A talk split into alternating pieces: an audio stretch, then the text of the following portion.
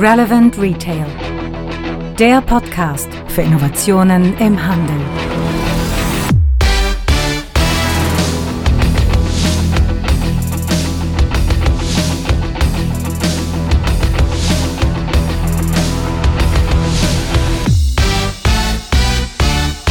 Folge 54 in unserem Retail Innovation Radio. Und wir haben heute ein ganz besonderes Thema, nämlich ist Digitalisierung E-Commerce? Fragezeichen. Wir möchten heute über die Multi-Channel-Falle reden und wie man Multi-Channel richtig macht. Ja, und dazu haben wir ein Interview mit Markus Dickmann. Markus Dickmann von Rose Bikes. Rose Bikes hat ja sehr viel Aufmerksamkeit erregt in den letzten Wochen, weil die sich mit der E-Commerce-Agentur Commerz zusammengetan haben. Aber dazu später mehr. Ja, und wenn ich heute etwas komisch klinge, hat es damit zu tun, dass ich gerade so eine abklingende Erkältung habe. Meine Güte, so mitten im Sommer eigentlich vollkommen ungewöhnlich und ich kämpfe jetzt schon echt eine ganze Woche mit und versuche, dass hier einiges gut über die Bühne geht. So, aber zuerst einmal in eigener Sache etwas und zwar folgendes. Man kann ja bei uns Unterstützer werden. Das heißt, äh, wenn ihr unsere Arbeit hier gut findet, könnt ihr uns unterstützen. Mit kleinen Beträgen, schon ab 5 Euro pro Monat fängt es an. Und die Unterstützer haben natürlich jede Menge Vorteile. Wir haben bei uns auf der Webseite einen extra Bereich dafür. Und zwar findet ihr oben in der oberen Navigationsleiste auf der Seite einen Punkt Unterstützer und darunter ist die Schatzkiste. Da kann man dann mal schauen welche Vorteile wir alle für unsere Unterstützer bieten. Und wir fangen heute damit an. Wir werden ein Buch, das normalerweise, ich glaube, äh, knapp 50 Euro kostet, hier verlosen unter unseren Unterstützern.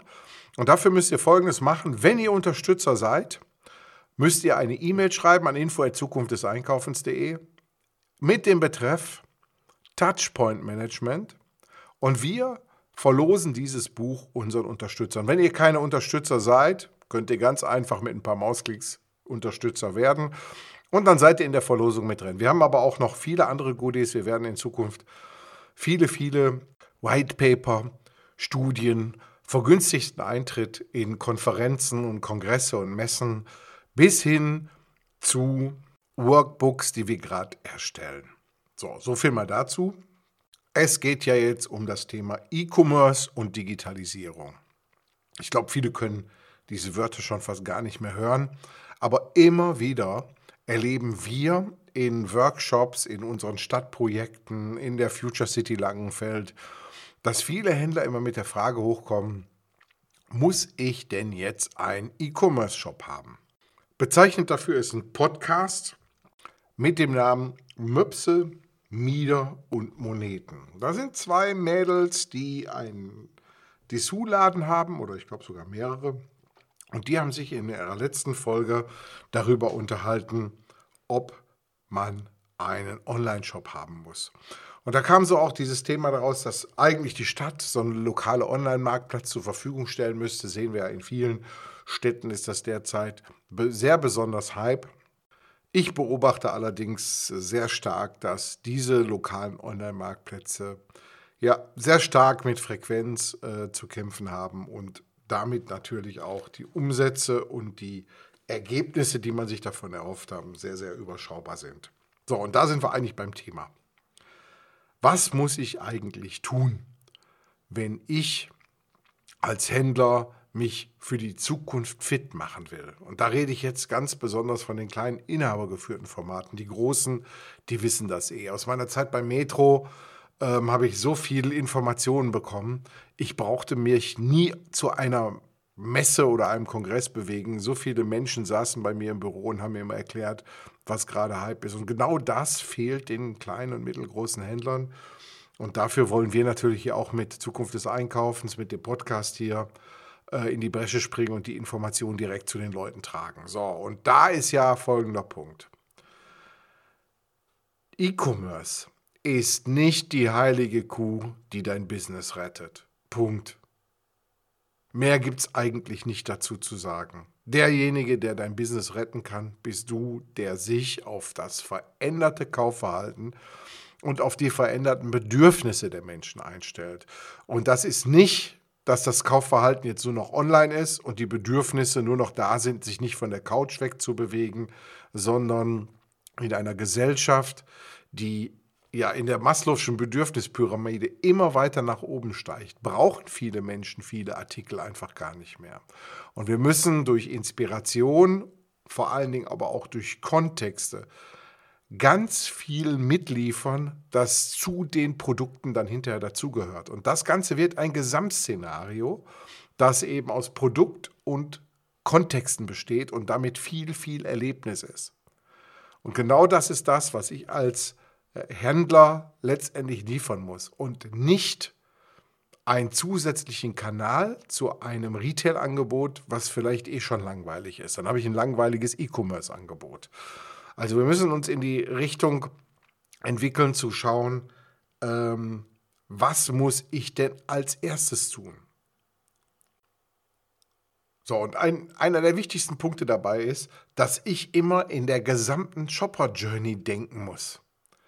Die Shopper Journey, die besteht aus fünf Elementen, so wie wir die immer ähm, ja, zur Übersicht auch manchmal ein bisschen unzulässig vereinfacht darstellen. Zuerst mal besteht die aus dem Thema Impuls. Wie setze ich eigentlich Kauf- bzw. Besuchsimpulse? Dann, wie stille ich das Informationsbedürfnis der Menschen? Wie bin ich präsent in den Bereichen, wo er sich Informationen zusammensammelt? Dann das ganze Thema Aufenthalt. Ich muss Aufenthaltsqualität schaffen. Aufenthaltsqualität besteht aus den beiden Elementen Convenience und Erlebnis. Ja, nicht zuletzt ist auch das Sortiment extrem wichtig. Ich muss darüber nachdenken, ob ich mit dem Sortiment nicht gleicher bin als alle anderen und immer noch diese alte Versorger-Verteileraufgabe übernehme, sondern ob ich vielleicht mit dem Sortiment beim Menschen Erlebnis- und Lebenswelten vielleicht ähm, genau darstellen kann. Ja, und ganz zum Schluss, der letzte Teil der Shopper Journey ist dieses ganze Thema Bindung. Wie sorge ich dafür, dass wieder neue Besuchsanlässe geschaffen werden? Wie sorge ich für eine Loyalität, dass äh, der Kunde gerne zu mir zurückkommt? Und das funktioniert nicht so, wie oft erklärt wird, dass man hingeht und den Kunden zum Fan macht. Ich halte dieses für absoluten Blödsinn. Und das äh, sorgt dafür, dass viele glauben, sie könnten den Kunden durch irgendwelche Maßnahmen wirklich an sich binden.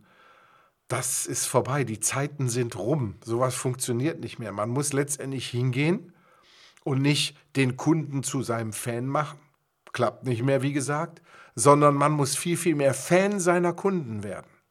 Und wer dem Kunden zeigt, dass er Leidenschaft für den Kunden entwickelt, der wird auch die Leidenschaft vom Kunden zurückbekommen. So, und da kommen wir jetzt zum Thema Digitalisierung.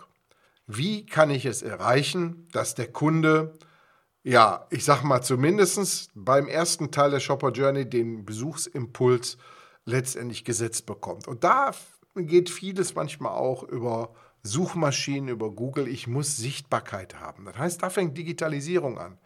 Ich muss mit meinem Sortiment, mit meinem Angebot da gelistet sein, wo der Kunde sich aufhält. So, und wenn er einen Wunsch in ein Suchfeld bei Google eingibt, dann muss ich mit meinem Angebot präsent dort sein, weil in der Sekunde hat er ein Bedürfnis nach meinen Produkten. Und da muss ich sichtbar sein. So, das ist Punkt 1. Ich äh, habe da also die größte Chance für den Kunden im Moment der Relevanz auch eine Visibilität zu bekommen. Aber dafür brauche ich wieder Daten. Ich muss Google natürlich mit Informationen versorgen. Das fängt an mit so einem einfachen My Business Account und geht zu äh, bis zu dem Thema, dass ich Local Inventory Ads bei Google mitbenutze, wo ich meine Bestände und Preise hochspiele und Google dann direkt in den Shopping-Ergebnissen zeigt, wo der Kunde um die Ecke, praktisch hier in seiner Nachbarschaft, die Artikel kaufen kann. Das sind so Punkte, Dazu muss ich aber letztendlich die Basics in meinem Laden auch haben. Ich muss eine Bestandsführung haben. Ich muss wissen, ähm, wie, mein, wie meine Schnittstellen funktionieren, die ich dann freigeben kann, um die zum großen Bruder Google hinzuschicken. Man kommt an diese, ja, ich kann echt besagen, mit Recht Türsteher kommt man nicht dran vorbei. Die sind nun mal eben da und die sind die ersten Vertrauenspersonen auch des Kunden. Und ich muss dahin gehen, wo der Kunde ist. Das ist ein ganz wichtiger Punkt. Des Weiteren muss ich schauen, wo hält sich meine Zielgruppe denn im Social-Media-Bereich auf? Ne? Sind die irgendwo, ich sag mal, klassisch bei Facebook unterwegs? Vielleicht, weil sie eine jüngere Zielgruppe sind, äh, bei Instagram oder Snapchat oder vielleicht, weil sie noch jünger sind, äh, befinden die sich, ich sag mal, zu 40 Prozent ihrer Zeit bei TikTok. Ich muss da sein, wo die Menschen sind. Nochmal, das habe ich jetzt, glaube ich, schon dreimal gesagt, aber das ist ein wichtiger Punkt. Ich muss das verstehen. Und ich glaube, diese alte Printwerbung, für die noch ganz, ganz viel Geld ausgegeben wird, die äh, geht so langsam dem Ende entgegen, denn eine Messbarkeit habe ich über solche Punkte nicht, aber eben über die digitalen Kanäle. Und damit sehe ich auch, dass mein Marketingbudget, was ich letztendlich zur Verfügung habe, und ist es noch so klein, letztendlich auf einmal auch in seiner Effizienz nachweisbar ist. Und genau darum geht es. Und das ist der erste Schritt in Richtung Digitalisierung. So, und wenn der Kunde dann seine Informationen sammelt, die er braucht, um zu wissen, wo kriege ich denn was, dann muss er natürlich wissen, sind die Artikel bei mir überhaupt vorrätig? Lohnt es sich überhaupt, im stationären Laden da vorbeizufahren? Und dafür muss ich natürlich dieses Thema Bestände Echtzeitbestandsführung ist da ein Stichwort, die muss ich irgendwo im Netz parat haben. Und wenn ich dann weiter bin, dann ist natürlich dieses Thema, habe ich ähm, dann auch die Möglichkeit, den Kunden so ein Click and Reserve, also wo er sich Sachen reservieren kann, oder zumindest die Kontaktaufnahme, äh, die muss ich ihm zur Verfügung stellen. So, da sind wir noch lange nicht beim Online-Shop. Online-Shop äh, hat eine ganz große Komponente noch mit dazu, nämlich das ganze Thema Fulfillment, Payment, Logistik und so weiter. Es geht nur erstmal Sichtbarkeit für meine Produkte im digitalen Raum zu schaffen. Und das ist mit einer der Hauptaufgaben, die ich erstmal habe.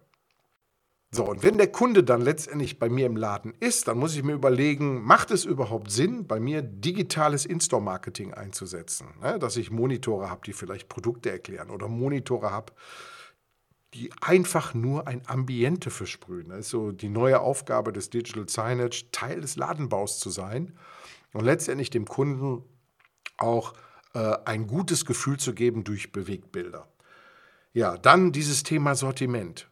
Ne? Habe ich ein Sortiment da stehen, was nach klassischen Gesichtspunkten sortiert ist, oder gehe ich hin und nutze neue Erkenntnisse aus dem ECR-Bereich, also Efficient Consumer Response, indem ich hingehe und sage, okay, ich orientiere mich jetzt an den Auswahlkriterien der Shopper und habe jetzt zum Beispiel Produkte nicht mehr nach Hersteller sortiert, sondern nach Auswahlkriterien. Ich habe in einer früheren Folge mal darüber gesprochen, dass äh, Auswahlkriterien zum Beispiel für Batterien die Größe ist. Und kaum hat ein Händler die nicht nach Marke sortiert, sondern nach AA, AAA, also nach der Größe, äh, hat er mehr verkauft, weil der Kunde einfach schneller auswählen konnte. Und genau darum geht es, da auch mal übers Stöckchen zu springen und äh, neue Wege zu gehen, die aus Erkenntnissen herauskommen, die woanders in Studien schon bewiesen worden sind? Baue ich Erlebniswelten auf? Orientiere ich mich zum Beispiel mit meinem, mit der Anordnung meines Sortiments an der Lebenswelt des Kunden. Ich sage mal ein Beispiel, wenn ich Küchenartikel verkaufe, dann kann ich natürlich an einer Wand Messer aufhängen, in ein Regal kann ich Töpfe aufstellen, aber das ist ja nicht das, was die Realität in einer Küche ist, sondern da geht es da um Vorbereiten, Zubereiten, Nachbereiten und ich muss praktisch den Prozess darstellen und die Produkte praktisch um den Prozess herum aufreihen. So, dazu brauche ich aber auch unter Umständen wieder digitale Hilfsmittel, um den Kunden auch zu zeigen und zu guiden und vor allen Dingen aber auch die Inspiration zu geben, was er in seinem täglichen Leben Tolles mit den Produkten erreichen kann. Ja, und dann kommen wir zum Schluss zur Bindung. Wie hole ich den Kunden denn wieder zurück in meinen Laden? Wie sorge ich denn dafür, dass er wieder sich für mein Format begeistert. Und da geht es darum, da brauche ich natürlich die Daten der Kunden, über die ich mir vorher Gedanken machen muss, wie ich die denn bekomme. Und genau darum geht es letztendlich. Warum gibt ein Kunde mir seine Daten? Da muss ich ihm schon ein gutes Angebot machen. In der Form, dass ich ihm sage, pass mal auf, ich habe hier für dich bestimmte Events, die zum Beispiel anstehen, dass wir hier, bleiben wir mal bei dem Thema Küche, hier äh, neue Produkte vorstellen in so einem Live-Cooking, abends schön, wenn der Laden normalerweise geschlossen hat, machen wir für ausgesuchte Kunden hier ein Event und wir laden dich gern dazu ein. Man sieht also, ich muss als Händler viel, viel mehr machen als eigentlich nur ein E-Commerce-Shop. Und das ist auch mit eins der Elemente und deshalb rede ich auch immer von dieser E-Commerce-Falle, die den Händlern gerne äh, erzählt wird. Äh, mach dir hier einen Online-Shop und du wirst hier 20% mehr verkaufen. Äh, wenn man die Story nicht neu lebt und der Händler muss sich heutzutage neu erfinden. Wenn man seine Story nicht neu erfindet und neu lebt, wird man auch online nicht erfolgreich sein. So, und wenn man dann da fertig ist, dann kann man darüber nachdenken, dass man dann sagt, okay, komm, und jetzt gehen wir dieses Thema Online-Shop an. Denn zu schnell hat man seine Ressourcen verzettelt und man kann sich eigentlich nicht mehr auf den Kern konzentrieren, wo man sonst so unterwegs sind. So, wenn man in dem Bereich dann startet, dann kann man auch sehr erfolgreich sein. Und ich habe hier mal ein Beispiel, das vernetze ich auch mal in den Shownotes. Da gibt es die Landmetzgerei Schießel im Bayerischen Wald. Die Landmetzgerei Schießel hat schon seit vielen, vielen Jahren Versandbetrieb. Ich glaube, äh, so wie ich recherchiert habe, seit 30 Jahren machen die schon Kataloge und verkaufen auch natürlich ihre Produkte online. Und nicht nur online in Deutschland, sondern die verkaufen ihre Produkte bis nach Dubai. Und äh, man sieht, die sp bespielen auch verschiedenste Kanäle. Man sieht die auf den sozialen Medien. Blogger berichten über die Produkte, die ihnen zugeschickt wurden.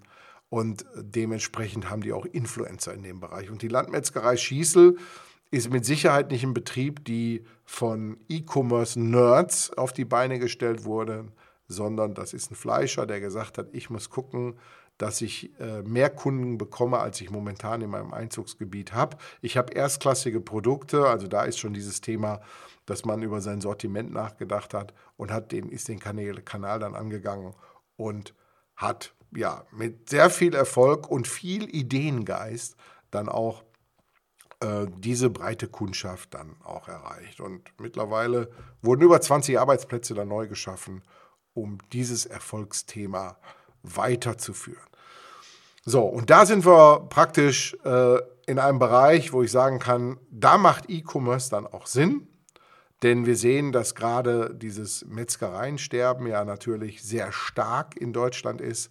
Und wenn man sich Gedanken darüber macht, wie kann ich jetzt hier mein Business weiter mit neuen Kunden versehen, dann ist das natürlich ein guter Weg. So, wir kommen jetzt aber zu dem Punkt, zu dem Interview. Ich habe hier einen interessanten Partner, nämlich den Markus Diekmann.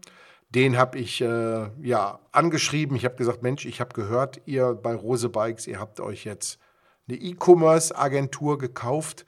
Ganz so was dann nicht, wie sich im Gespräch herausgestellt hat. Das könnt ihr aber gleich selbst rausbekommen.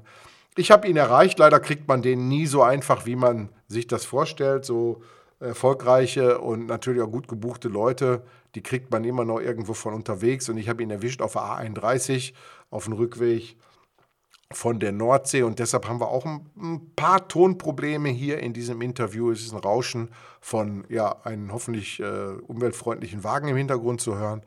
Und wir gehen jetzt in dieses Interview. Und ich sage nur Band ab. Relevant Retail Podcast. Heute mit Markus Dickmann von Rose Bikes. Hallo Markus. Moin, grüß dich. Freue mich hier sein zu dürfen. Genau, du bist gerade unterwegs. Wir sind natürlich hier wieder über irgendwelche Kanäle miteinander verbunden und gerade zurück aus dem Urlaub, oder? Genau. Ich habe 50% Urlaub, 50% privat. Wir waren an der Nordsee, aber nur mit Rose-Leuten. Also von der oh. war es ein Mix aus Urlaub und äh, tatsächlich Arbeit. Ich habe dich ja vorgewarnt, warum wir miteinander sprechen. Es geht äh, heute in dem Podcast darum, ich will einfach nur rausfinden, warum kauft sich eine Rose Bikes eine eigene Agentur. Aber für unsere Hörer, die jetzt nicht unbedingt so fahrradaffin sind, ein paar Worte zu Rose Bikes. Ja, wer seid ihr? Wo kommt ihr her? Wie habt ihr euch die letzten Jahre entwickelt und wo steht ihr gerade? Ja.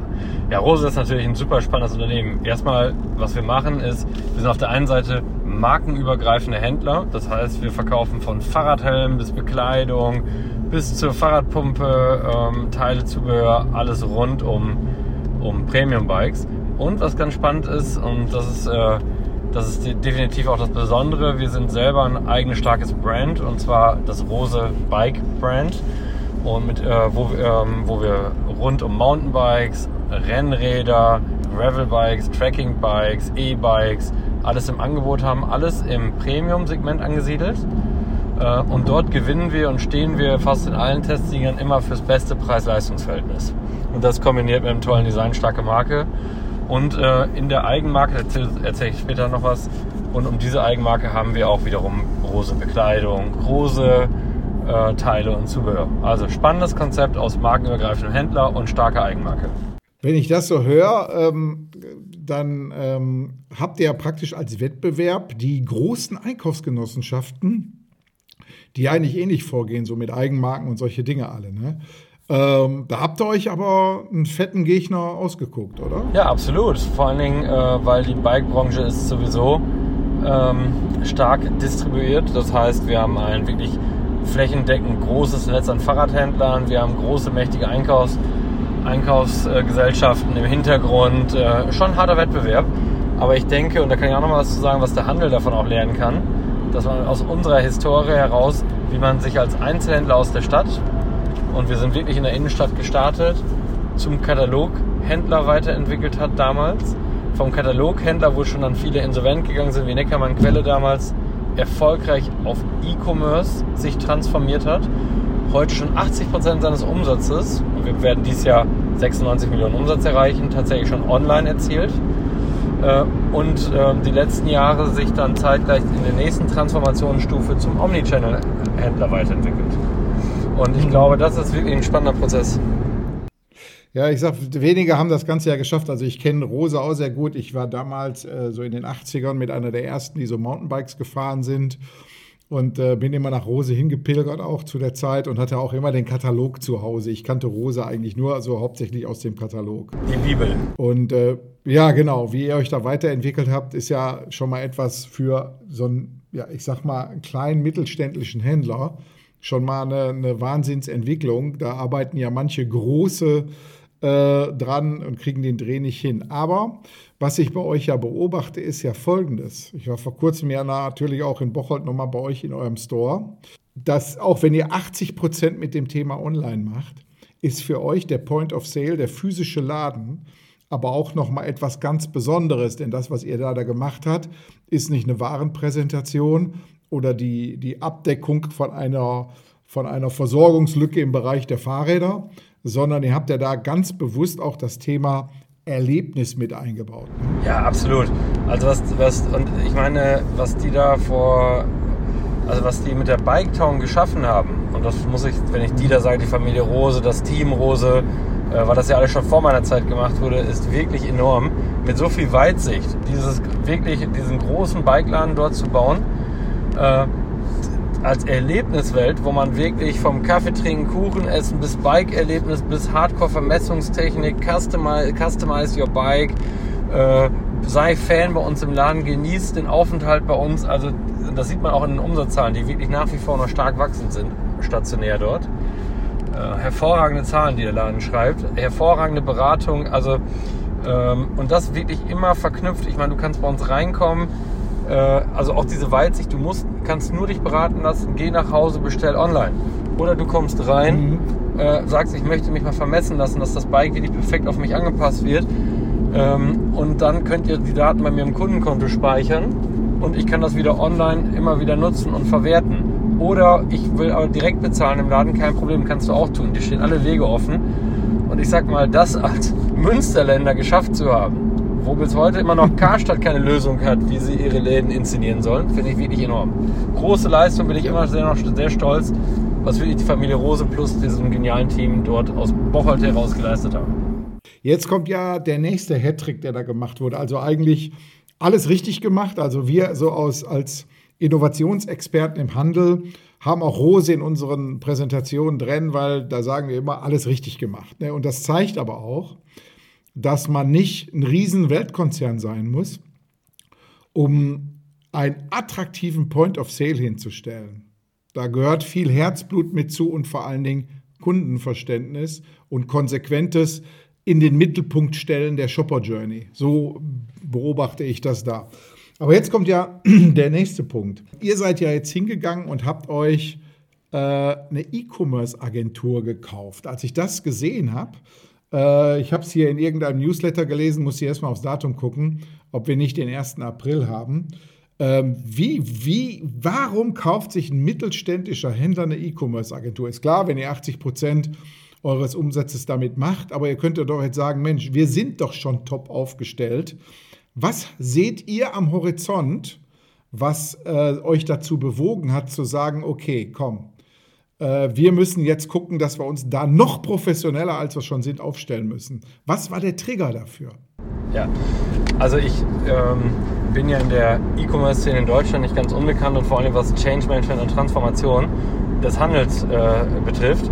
Und ich habe ein paar Thesen in den letzten Jahren entwickeln können, gemeinsam mit verschiedenen Leuten und die, die sich immer bestätigen. Ich glaube, du musst heute immer schneller dich weiter transformieren. Und das heißt, wenn ich eben sage, was wir alle schon geschafft haben, vom Innenstadtladen zum Versandhändler bis zum Omnichannel-Händler, das, das über Jahre, das war schon eine großartige Leistung, das reicht aber nicht mehr. Wir sind heute weit vorne online. Wir, also wir sind on und offline weit vorne. Das heißt aber nicht, dass wir in den nächsten fünf Jahren das noch sind. Heute ist die Fahrradbranche der Wettbewerb wirklich weit hinter, bis auf ein paar wenige, die ich auch sehr schätze. Aber alle anderen. Aber jetzt rüsten die auch alle digital auf. Ähm, die Märkte verändern sich. Die Hersteller nehmen Geld in die Hand und rüsten sich digital auf. Andere Händler rüsten sich auf. Das heißt, und wir haben das in anderen Branchen gesehen, äh, in der Schuhbranche, da stand der Götz auch mal super da. Dann kam Zalando. Wir haben das in zig Branchen gesehen, wie in der Heizung- und Sanitärbranche. Plötzlich ist ein Reuter Bartshop da und macht heute fast 300 Millionen Umsatz. Wie schnell disruptiv Märkte zerstört werden.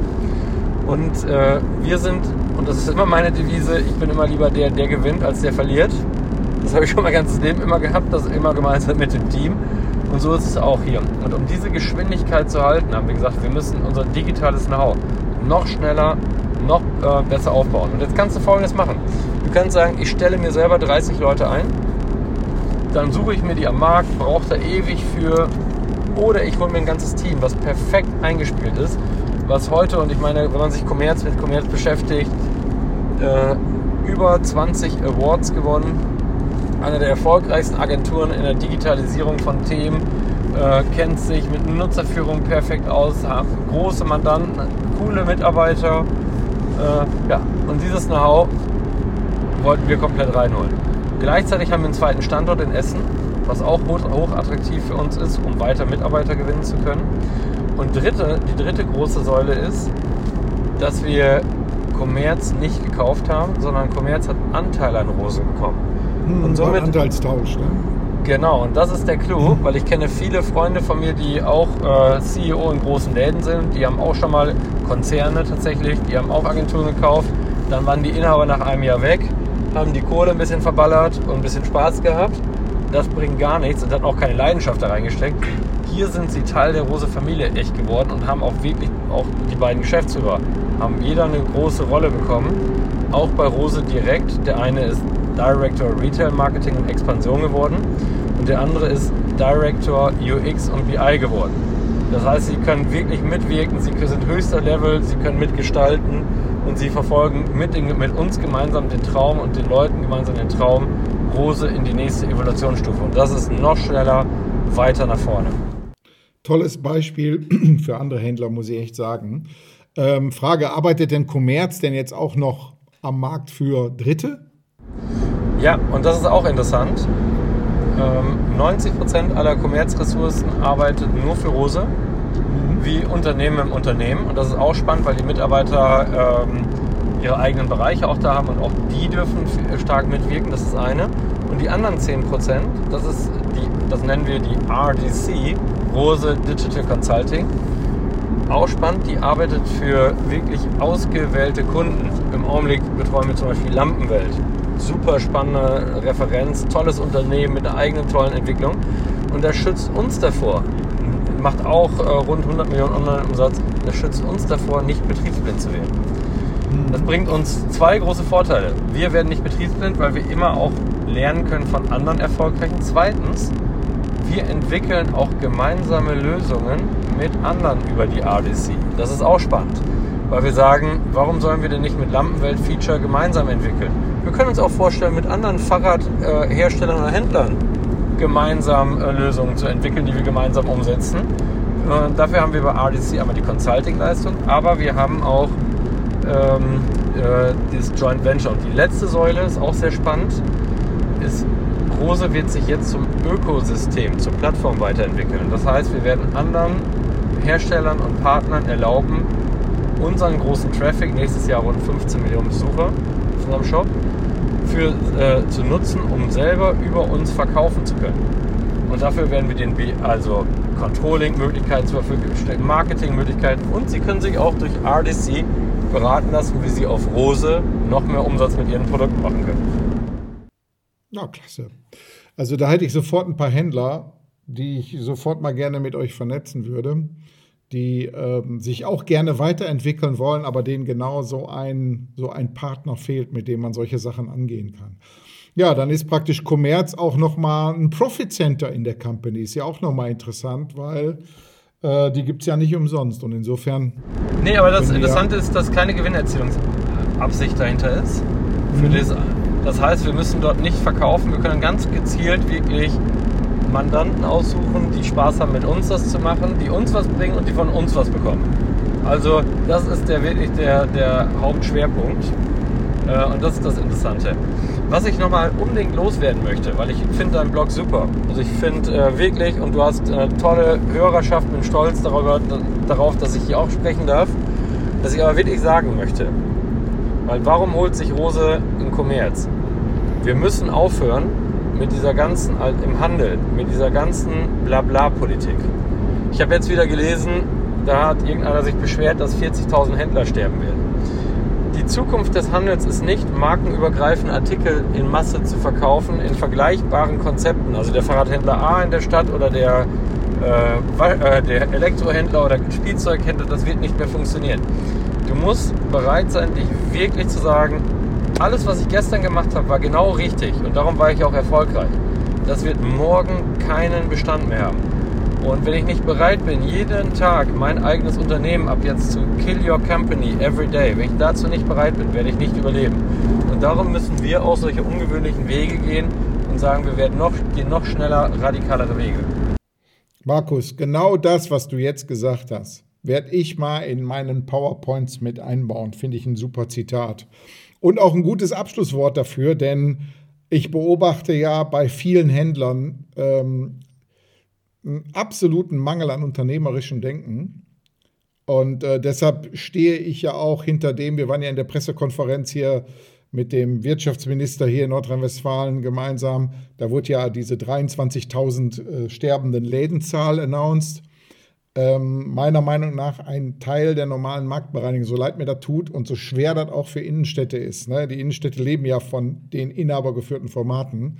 Aber ähm, wenn man äh, dieses Thema der Veränderung nicht mitgeht, dann wird man eben den Markt verlassen müssen, so traurig das auch ist. Okay, danke Markus. Ich wünsche euch jetzt eine gute Weiterfahrt, wieder in Richtung ähm, ja, Westfalen. Und äh, wir sehen und hören uns auf jeden Fall. Ich halte euch auf dem, Schirm und wir gucken mal, ob wir nicht zusammen mal etwas gemeinsam noch mit Zukunft des Einkaufens machen können. Sehr, sehr gerne und ich kann auch nur anbieten, auch zu all deinen Hörern. Also erstmal dank dir. Wenn die mal eine kurze Frage haben, die sollen uns einfach anrufen. Dafür müssen die nicht bei RDC anrufen. Die sollen eine kurze E-Mail oder per Xing oder LinkedIn. Wenn einer sagt, sag mal, wirf mal einen Blick, wie ich mich verändern möchte, wenn es zehn Minuten dauert, das machen wir immer gerne, weil der Handel muss sich auch gegenseitig helfen. Ja, klasse, super. Alles klar. Eine gute Fahrt. Bis dann. Ja, danke. Schönen Abend noch. Ciao. Ciao. Ja, man sieht äh, ein über 100 Jahre altes Unternehmen mittlerweile richtig gut in die Zukunft geführt. Und da sind natürlich strategische Partnerschaften extrem wichtig, so wie die ja dann auch mit Kommerz angefangen wurden. Und man muss sich echt Gedanken darüber machen, wie will ich in Zukunft digital überhaupt erscheinen und sichtbar sein. Da komme ich wieder zurück zu meinen Statements am Anfang dieser Folge. So, dann gucken wir mal auf den Zettel, ob wir noch irgendwas haben. Ja, da sehe ich noch Terminliches. gehen wir ganz schnell durch. Die Details dazu findet ihr in den Shownotes. 18. und 19.09. ECR-Tag in Essen. Haben wir auch hier einen eigenen Bericht nochmal auf Zukunft des Einkaufens.de gestellt. Am 7.10. gibt es das Kickoff des Kompetenzzentrums Handel im Bundeswirtschaftsministerium. Kann ich euch echt nur einladen, haben wir auch hier äh, schon bereits beworben. Ich stelle alles, wie gesagt, nochmal in die Shownotes. Und am 20., 21.11. die Top-Veranstaltung des Handels schlechthin, nämlich der Deutsche Handelskongress. Diesmal wieder mit viel Politik dabei und hochinteressanten Speakern. Wir sind auf allen drei Events vertreten. Ähm, beim ECR-Tag wird man wahrscheinlich hier unsere Mitautorin und Gründerin Karin Wunderlich treffen. Beim Kickoff des Kompetenzzentrums Handel wird Heike Scholz und ich da sein, genauso wie beim Deutschen Handelskongress. Da sind wir dann komplett alle vertreten. Ja, dann schaue ich nochmal in meine Zettel. Ist hier irgendwo noch was übergeblieben oder kann ich sagen. Ich habe fertig. Tja, dann war es das eben. Also dann sage ich bis zum nächsten Mal in Folge 55. Auch da werden wir wieder spannende Interviews haben. Ich freue mich auf euch. Tschüss, bis dann. Viel Erfolg und vor allen Dingen fette Beute.